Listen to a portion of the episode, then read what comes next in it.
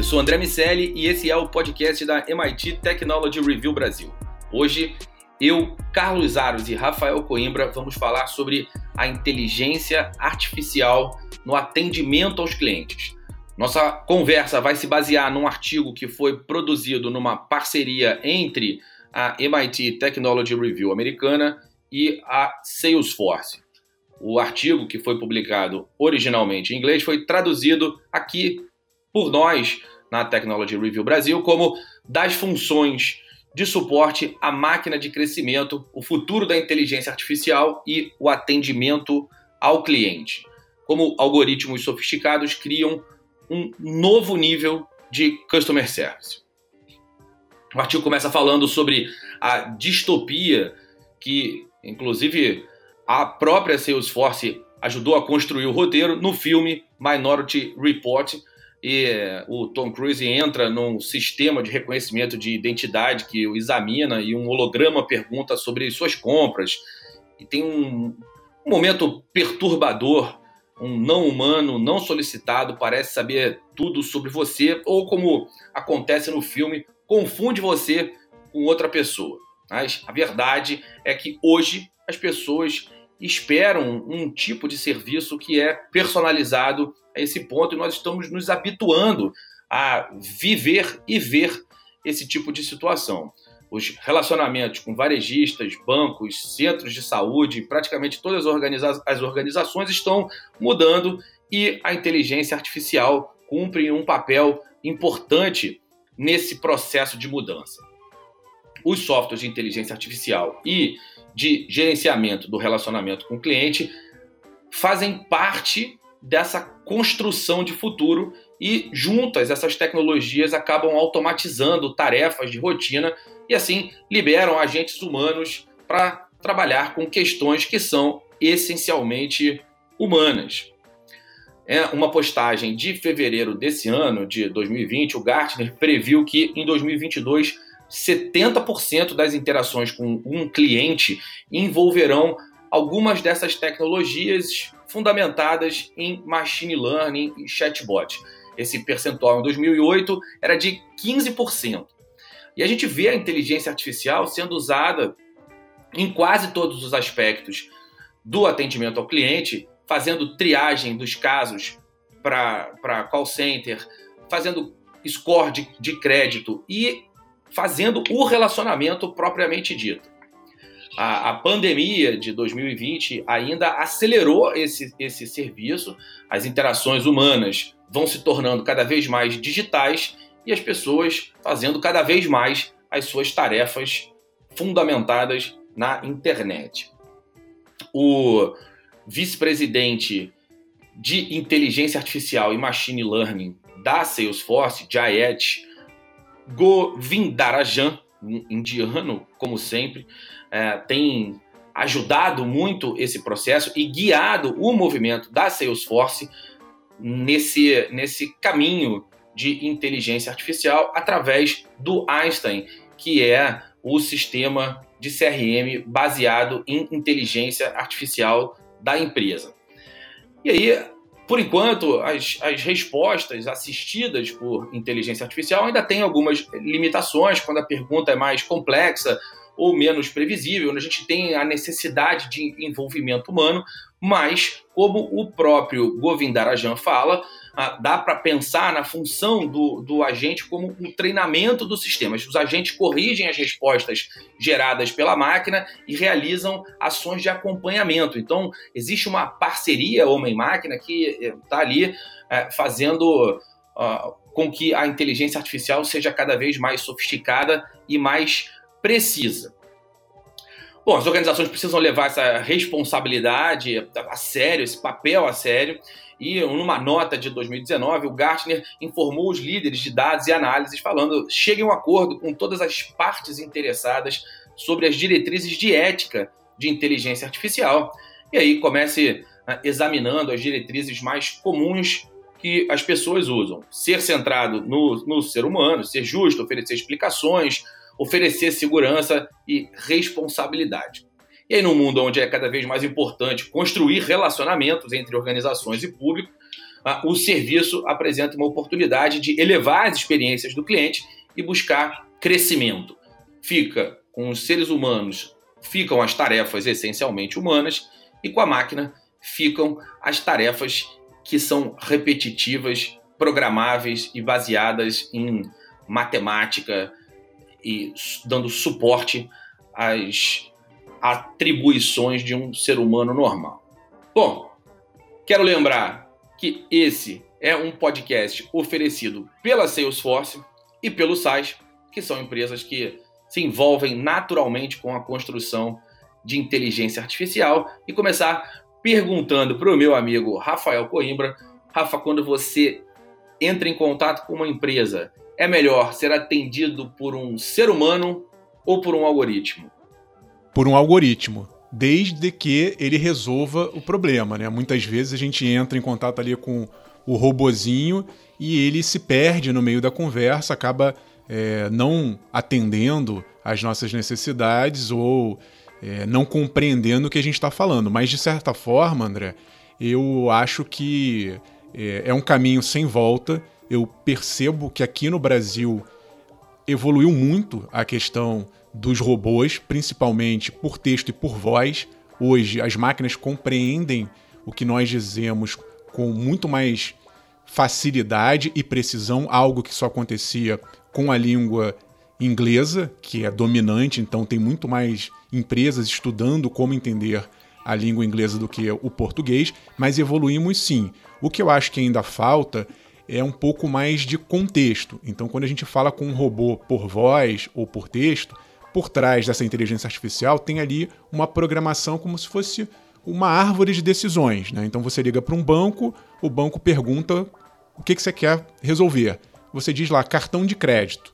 E ele vai entendendo e vai seguindo uma sequência programada para que você chegue no resultado final. Muitas vezes, e a gente está vendo isso acontecer cada vez mais, essa resposta ela é dada de primeira. A máquina vai ali no passo a passo e por aprendizado de tudo que as pessoas estão falando, ela acaba chegando sim no resultado. Só que de vez em quando tem um ruído ali, você tem uma, uma pergunta muito específica, um problema muito pessoal e a máquina chega uma hora que ela trava, ela não consegue entender esse seu contexto. Então a gente ainda precisa melhorar, como a gente você falou aí no, no início do texto, né? essa personalização é o próximo desafio. Isso eu estou falando de texto e voz, porque daqui a pouco eu comento um pouco mais sobre a evolução dessa inteligência quando a gente partir para elementos visuais. Aros, meu amigo, e você, humanos ou chatbots? Eu tô com o Rafa nessa. Eu prefiro os chatbots, mas quando eles estão focados na resolução de problemas reais e não só na pirotecnia da empresa em mostrar que tem esse recurso à disposição, mas sem efetividade alguma. Aliás, é, esse tem sido um, um, cenário bastante observado em alguns setores. Até nesse ano, no começo do ano, a KPMG fez um desses estudos, enfim, divulgou relatórios, uh, e um deles tratava da aplicação da inteligência artificial nos negócios. E executivos de empresas uh, de diferentes setores, né? Indústria, transporte, saúde, varejo e tudo mais, é, com uma taxa bastante alta, mais de 50% em todos os, os, os casos, é, disseram que inteligência artificial aplicada a negócios ainda é mais euforia do que realidade. Isso se deve a uma falta de entendimento das lideranças dentro das empresas sobre o que efetivamente traz de benefício a adoção uh, da tecnologia. Né? Se tem a noção de que é preciso ter a inteligência artificial aplicada, porque ela consegue trazer uma experiência melhor para o consumidor, uma capacidade analítica é, ampliada e, enfim, uma série de outras vantagens, mas só que não se faz a lição de casa antes da implementação para perceber o que efetivamente é necessário mudar para que se chegue a esse resultado esperado, que é o benefício trazido pela tecnologia. E aí é por isso que se tem esse, esse sentimento uh, de falta de eficácia, uh, de que é mais euforia do que realidade. Então, quando as empresas resolvem adotar, e a gente percebeu isso ao longo da, da pandemia, né? Você mencionou bem, a, a, o artigo destaca esse, essa, essa corrida Quando as empresas resolvem adotar e percebem que não há saída, que não revê os o modelo de negócio ou a operação para incorporar a, a, tecnologia, e aí nesse caso a gente está falando sobre tecnologia de maneira bem ampla, né? várias tecnologias, não só a inteligência artificial, e caminha em direção a essa digitalização, a gente percebe a vantagem efetiva porque se fez a lição de casa. Óbvio, estou generalizando, nem todos os casos foram bem sucedidos e nem todos eles foram tão profundos, é, de uma mudança tão profunda. Mas quando se faz a lição de casa e se dimensiona a real necessidade da inteligência artificial aplicada ao o, o ecossistema da empresa, se chega a um resultado eficiente. E aí o consumidor consegue perceber esta vantagem. Ele percebe que ali tem uma melhoria uh, uh, de, de, atendimento, tem uma. Enfim, a experiência dele muda. Né? Algumas pesquisas também, já no finalzinho do, do primeiro semestre, é, falavam sobre a avaliação do consumidor é, sobre os serviços de atendimento ao cliente, e em alguns segmentos houve uma, uma, uma melhora na avaliação do consumidor.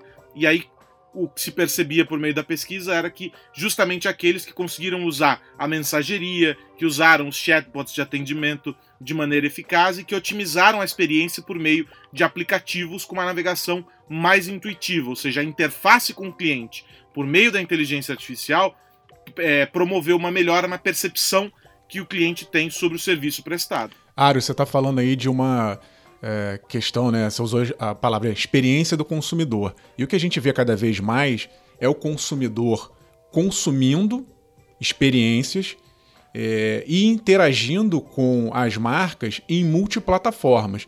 Então, um detalhe interessante que eu achei no texto foi essa necessidade de integração. Muitas empresas continuam ainda com seus serviços de atendimento ao consumidor completamente é, pulverizados, independentes, em que uma área não, não se comunica com a outra. Por exemplo, se eu estou aqui fazendo uma navegação é, na internet e estou com uma dificuldade ali no meu carrinho de compras, quando eu ligo para um serviço ou quando eu entro em contato com um chat para tentar resolver esse problema, muitas vezes esse atendente ou esse robô não percebeu que eu já tive um problema é, na navegação do site. O que falta mesmo, e aí sim seria uma coisa muito poderosa, são poucas empresas que conseguem fazer hoje, é saber todo o meu caminho de compra, toda, tudo que eu já fiz naquela empresa. Quantas vezes a gente não entra em contato com uma empresa, ela pede pela milionésima vez o seu CPF, seu. É, claro que é para às vezes para confirmar a sua identidade, mas tem ali às vezes uma série de burocracias que já poderiam ser passadas se ela soubesse que num outro meio de comunicação você já fez parte do processo. Então eu gostaria de cada vez que eu entrasse em contato com uma empresa, ela já soubesse tudo da minha vida, do bom sentido, né? Se respeitando a minha privacidade, mas facilitando a minha vida, integrando esses departamentos internos das empresas, eles precisam se integrar por meio da tecnologia e da inteligência artificial. E é interessante isso, tem um exemplo da minha vida a respeito dessa questão, uh, que mostra como o, os ambientes dentro da, das empresas não estão integrados. E aí, para essas empresas que não estão integradas, eu só tenho uma palavra: nuvem. E aí eu vou dar o exemplo. É, eu fiz uma compra de um móvel é, na loja. Eu fui presencialmente até a loja porque eu queria ver, enfim, de maneira mais detalhada do que as fotos e tudo mais. É, e aí, quando eu estava saindo da loja, beleza, vou, vou, vou dar mais uma olhada. O vendedor falou: Olha, você pode comprar por aqui com a gente e tal. E ele fez a compra e eu imaginei que eu estava comprando pela. ali na loja, num, num procedimento normal. Na verdade, ele fez o mesmo que eu poderia ter feito da minha casa, com. É, é, depois de ter olhado a concorrência e tudo mais, mas tudo bem, essa não é nenhuma questão. Eu fiz a compra na loja, ele fez pelo site na minha frente. Só que ele preencheu tudo ali e tudo mais. Passou um, um período, eu recebi no meu e-mail a nota fiscal e etc. E quis acompanhar pelo site a, a, o andamento ali da, da entrega e todo o processo do produto. E eu descobri que a loja tinha um aplicativo. E eu falei, bom, eu não estou o tempo todo na frente do, do computador, mas o celular está sempre na minha mão. Vou instalar o aplicativo e acompanhar a minha compra por ali. Qual não foi a minha surpresa quando eu descubro que no aplicativo o meu histórico de compras não aparece? Eu preciso sempre entrar pelo navegador e tem que ser de um computador, porque o site não é responsivo e ele não funciona direito no celular. E aí eu tenho que abrir pelo navegador do computador, para conseguir acompanhar o status da compra. Ou seja, eu sou o mesmo consumidor em três ambientes diferentes e compreendido pela empresa como três pessoas diferentes. Na loja eu sou um, no site eu sou outro, no aplicativo eu sou outro. É uma experiência péssima. É, seguindo essa, essa ideia da, da, da, experiência do cliente, tem um artigo muito legal que saiu na, no, no site do, do CISA, o MIT Center for Information System Research. É, o artigo se chama Future Ready: Pick Your Pathway for Digital Business Transformation. E aí eles dividem as operações é, e, e, em, em dois grandes grupos de análise, um na experiência que a empresa provê para o cliente, e eles medem através do Net Promoter Score, e uh, num outro eixo, para criar quadrantes, eles avaliam a, eficiência operacional, uma, uma taxa de uh, retorno sobre investimento em tecnologia. E aí, esse, esse é o caminho através. O artigo vai, vai explicando como a empresa deve definir os seus caminhos de, de transformação digital. E as empresas que ficam ali nos quadrantes mais tradicionais, que eles chamam de silos e espaguete, né, numa alusão aos, aos silos que se criam ou se criaram principalmente é, no início do, do, do, dessa visão de, de atendimento ao cliente e o espaguete pela confusão que, que é feita em relação a, aos, aos sistemas de informação, a, a, performance, no fim das contas, é, é baseada em, em atos heróicos, né, porque são alguns profissionais que conseguem juntar as pontas e entregar uma experiência interessante para o cliente, mas o que ele fala é o seguinte: quando a sua empresa estiver numa jornada de transformação digital, o primeiro ponto que você precisa avaliar é como ela se encontra em relação aos seus concorrentes no que diz respeito a customer experience. Caso ela esteja abaixo da média, a experiência do cliente é o ponto de partida do investimento de transformação digital, porque é mais fácil ter retorno sobre investimento aí.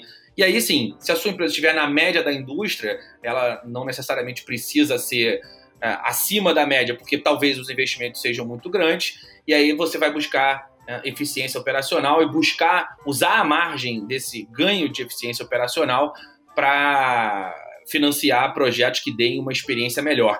É um artigo muito legal. Tem um outro artigo que fala sobre esse assunto também e que coloca ah, agora, eu vou colocar lá na nossa primeira edição da, da Technology Review Brasil, vou colocar inteligência artificial nesse cenário. É, existe um artigo que foi publicado no International Journal of Market Research que é o, se chama Towards a Better Measure of Customer Experience. E aí ele fala, no fim das contas, o artigo é, é um artigo muito bom, muito é, é, é, com bastante robustez acadêmica e as pesquisa, a pesquisa que foi desenvolvida pelos autores é, é muito interessante e uma das conclusões principais do artigo é que experiência do cliente vale mais do que qualidade do produto ou serviço quando você fala em relação à satisfação do teu cliente. O seu cliente vai ficar mais feliz se ele tiver uma experiência excepcional com um produto ou serviço normal do que se ele tiver um baita produto ou serviço na mão, mas tiver uma péssima experiência do cliente. E aí, o que eu estou pesquisando nesse momento para a nossa Technology Review é em que momentos a inteligência artificial atrapalha essa experiência. Então, dependendo do uso de inteligência artificial, você perde flexibilidade, proatividade, percepção ao risco, você fere as questões de habilidades interpessoais é, que eventualmente poderiam estar sendo utilizadas de, numa, numa situação cliente-fornecedor. É, é, mais difícil para pensar em recuperação de serviços, em abertura de exceção, porque na maior parte das vezes a gente não vai ter ah, algoritmos suficientemente robustos para que essas exceções sejam abertas ah, de uma forma que, que efetivamente priorize o atendimento ao cliente e tenha essa visão de ganhar no longo prazo. Enfim, existem momentos que a inteligência artificial atrapalha, mas aí, meus amigos, só lendo a primeira edição da MIT Technology Review. Certo, Rafa? É, e olhando para frente, André, a gente vai falar muito sobre, nessa primeira nossa edição, sobre o presente, como é que está o mapa da tecnologia no Brasil.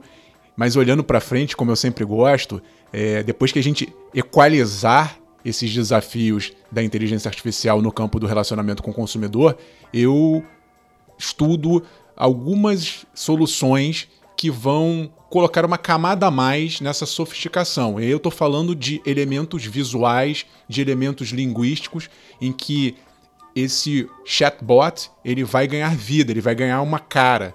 Né? Por meio das mídias sintéticas, tem empresas hoje trabalhando com a confecção de um assistente virtual, uma assistente que vai ali ter um rosto 100% feito em computação gráfica, que vai conseguir reagir ao que você fala, não apenas com a lógica, que é o que a gente tem falado basicamente até agora, né, o contexto do texto, mas também é, reagir às suas emoções. Então, imagine a seguinte cena: você está diante ali do seu computador ou do seu smartphone, tem lá do outro lado um assistente virtual que está pela câmera entendendo as suas reações, sabendo se você está um pouco mais nervoso, se você está tranquilo e dá para bater um papo naquele tom. Se você subir, talvez ele vai chamar uma outra máquina que converse com você num tom diferente. Mas essa humanização é, dos robôs, ela tende a aumentar também nos próximos anos. Então, esses elementos visuais eles vão facilitar a nossa conversa, captar reações. É, se você, tá com, você faz de repente uma cara de dúvida, a inteligência artificial do outro lado vai entender que você não está muito satisfeito com aquela resposta. Hoje isso não é possível, você tem que escrever que você está com dúvida. Acho que tem um campo enorme ainda para evoluir quando a gente der esse salto do texto e da voz para imagens. Mas mesmo a voz, né, Rafa, ela já é, é algo bastante abrangente, a gente pode dizer até sob certa perspectiva inclusivo, porque é, se para algumas pessoas pode ser difícil se comunicar escrevendo, né, por meio de um chat e com clareza manifestar a dúvida, relatar o problema, enfim, estabelecer ali a demanda que tem que ser estabelecida com, com a empresa que está fazendo o atendimento, por meio da voz, isso acaba sendo mais fácil, teoricamente mais fácil para alguns. Embora ainda tenha uma barreira de, poxa, estou falando com uma máquina, né? Ah, mas, de algum modo, essa experiência vem melhorando e isso vem se tornando mais natural. A voz, e por meio dos assistentes pessoais, que estão cada vez mais presentes, né? Nesses smart speakers, agora tem nas TVs e por aí vai. É, vem se tornando um caminho importante para essa experiência se tornar melhor. A Amazon, por exemplo, anunciou essa semana é, uma melhora significativa na experiência com o Alexa. Ela agora faz perguntas para esclarecer dúvidas que ela eventualmente teve na compreensão da demanda que foi feita para ela. Há um modo em que ela entra e conversa naturalmente com as pessoas, é, interagindo ali durante a, a, conversa, compreendendo mais de um interlocutor é, por vez. Então, é, esses avanços que vêm sendo promovidos nessas interfaces é, ajudam a mostrar, e aí você, claro, colocou ainda algumas casas na frente, é, como as empresas poderiam, e algumas ainda não estão, é, se aproximar cada vez mais do consumidor é, de uma maneira que não seja é, impertinente, vamos dizer assim. Né? O assistente está lá, traz outras funções e tal, e você pode colocar é, o seu serviço de atendimento por ali e iniciar uma conversa. Ah, o, o, artigo que nós estamos é, é, hoje discutindo traz um dado da própria uh, Salesforce sobre é, o atendimento ao cliente e como a, houve uma melhora, na, na, um aumento na resolução de problemas no primeiro contato, ou seja, a, a partir do momento em que você tem inteligência artificial aplicada e aí de alguma maneira ela interage com o cliente, a resolução do problema é muito mais efetiva. Né? Sim, sem dúvida. E, e você mencionou Salesforce. É, Para a gente fechar esse bloco do podcast de hoje, é, eu vou chamar, vamos botar aqui uma, rodar uma sonora do Carlos Bush, que é o vice-presidente de vendas da Salesforce aqui no Brasil, onde ele explica esse contexto do uso da inteligência artificial no atendimento ao cliente, mas aqui no Brasil, como está o nosso contexto nessa história toda. Olá, aqui é o Carlos Bush da Salesforce do Brasil. Bem, aqui no Brasil, uh, a gente tem evoluído muito no uso da inteligência artificial e, e hoje a, a, mesma é, sem dúvida, um dos principais elementos de tecnologia que maximizam as relações com, com os consumidores, com os clientes das marcas. Né? A maior parte dos clientes ela utiliza uh, mais de um canal para se relacionar com, com, uma empresa, né? e, incluindo também a, a parte física. Né? Isso torna com que a dificuldade das empresas em buscar ter uma visão uniforme, uma visão única, uh, sem mapear toda a jornada, muito complexo. Dessa forma, as empresas que tiverem esses elementos integrados, esses canais, essas jornadas, a inteligência artificial vai ter um papel exponencial. E são casos como esses que acabam dando um maior retorno, não só para o empresário que investe na tecnologia, o varejista, a empresa financeira, etc., mas principalmente para o consumidor da marca. Bom, esse foi o Carlos Bush, que é vice-presidente de vendas da Salesforce aqui no Brasil nosso colunista aqui na MIT Technology Review também. Obrigado, Carlos Bush. Bom, vou virar a chave, vou perguntar para o meu amigo Carlos Aros no que precisamos ficar ligados nessa semana. Bom, eu já dei um spoiler aí na minha fala uh, comentando as novidades de Alexa mas uh, foi um, um, anúncio bastante grande feito pela Amazon em um evento online é, nesta semana que passou é, e que dá o tom uh, da, da direção que vai sendo perseguida pela, pela empresa que quer cada vez mais entrar uh, na casa das pessoas por meio desses aparelhos, né, sejam os smart speakers ou é, os Smart Displays, que agora é, as caixinhas de som ganharam tela, é, já com, com, o Echo Show, né? É, e que cada vez mais integra ou quer integrar aplicações dentro do, do serviço de, de, dentro da plataforma de inteligência artificial, a Alexa, é, para fazer com que essa interação não tenha tanto atrito.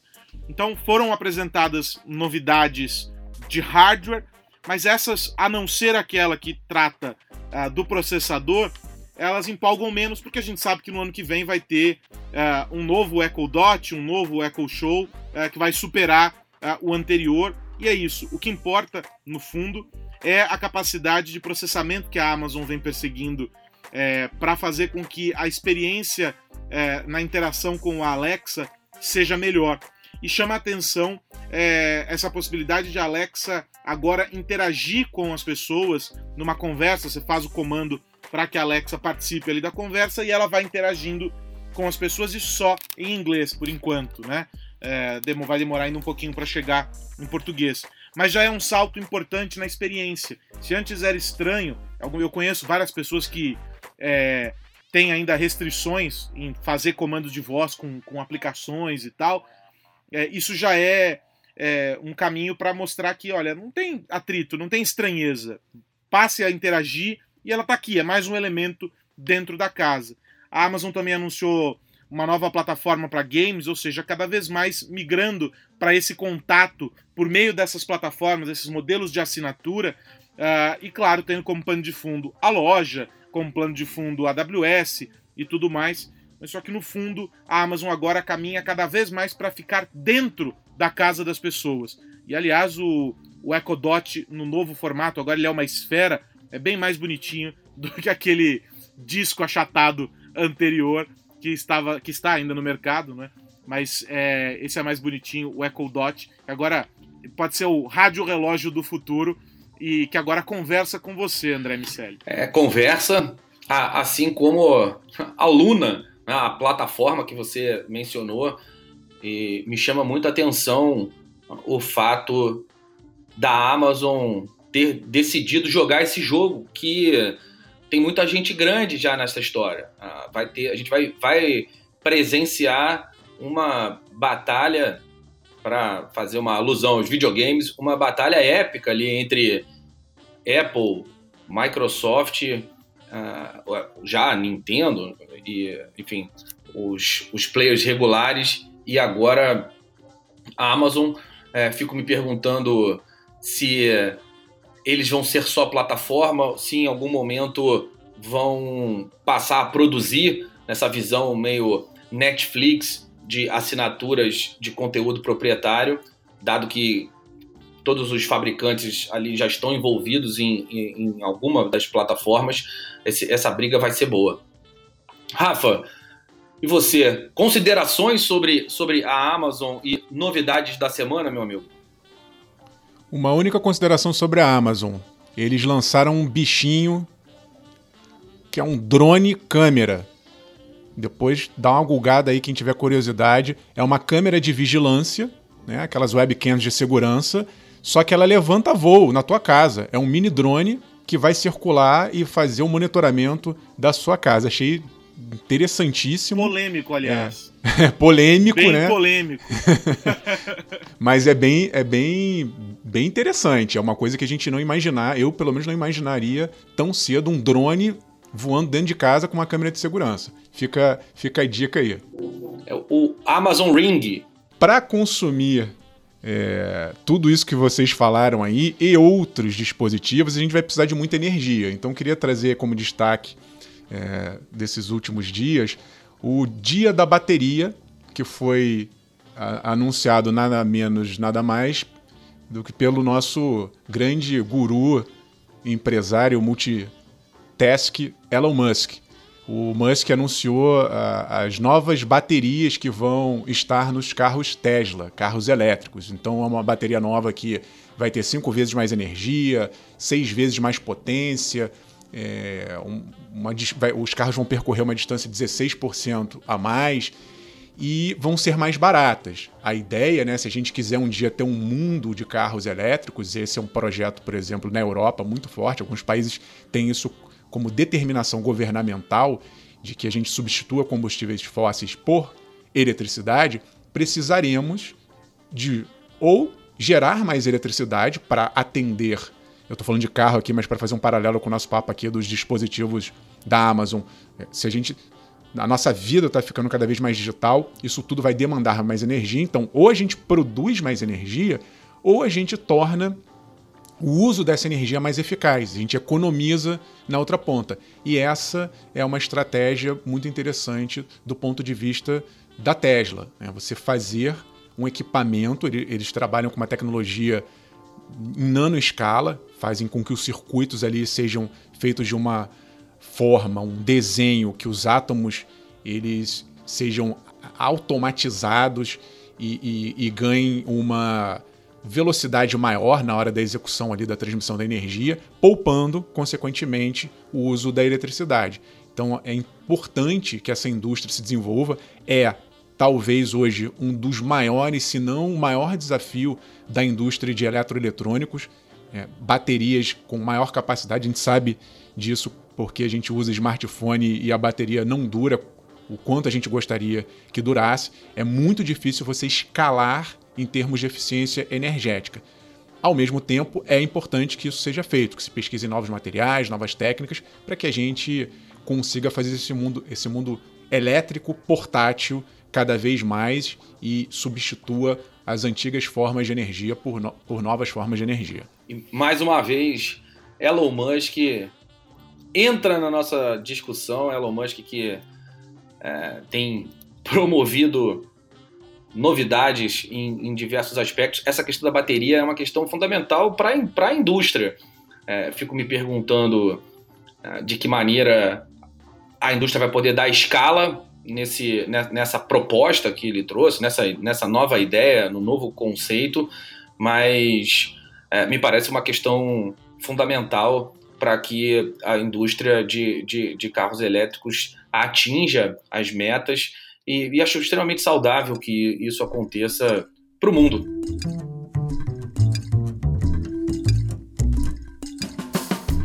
Certo, meus amigos? É isso. Quero lembrar mais uma vez que esse podcast é um oferecimento do SAIS e da Salesforce e quero dar um até breve ao meu amigo Carlos Aros. Até breve, André Miceli, Rafa e a todos que nos acompanham e que não precisam ficar saudosos, porque nós voltamos na semana que vem e no meio do caminho tem sempre as nossas redes sociais trazendo os principais assuntos, as novidades do mundo da tecnologia, com as análises em arroba MIT Tech Review BR. É só seguir e ficar ligado nas informações e em tudo que a gente publica por lá. E pode mandar e-mail também para a redação arroba mittechreview.com.br. E se você curtiu esse podcast, peço que, por favor, compartilhe aí, avise a quem você conhece, a sua família, seus amigos, para que nos acompanhe. Se é a primeira vez que você está ouvindo o nosso podcast, se inscreva na plataforma que você estiver ouvindo para que toda semana você receba essas informações e, obviamente, participe com a gente também. Vá lá nas nossas redes sociais e diga, deixe seu comentário no nosso site o que você está achando. www.meettechreview.com.br Meus amigos, sempre um prazer falar com você, Carlos Aros, e com você, Rafa Coimbra. Semana que vem tem mais MIT Technology Review Brasil. Um abraço para você que nos ouve. Tchau, tchau.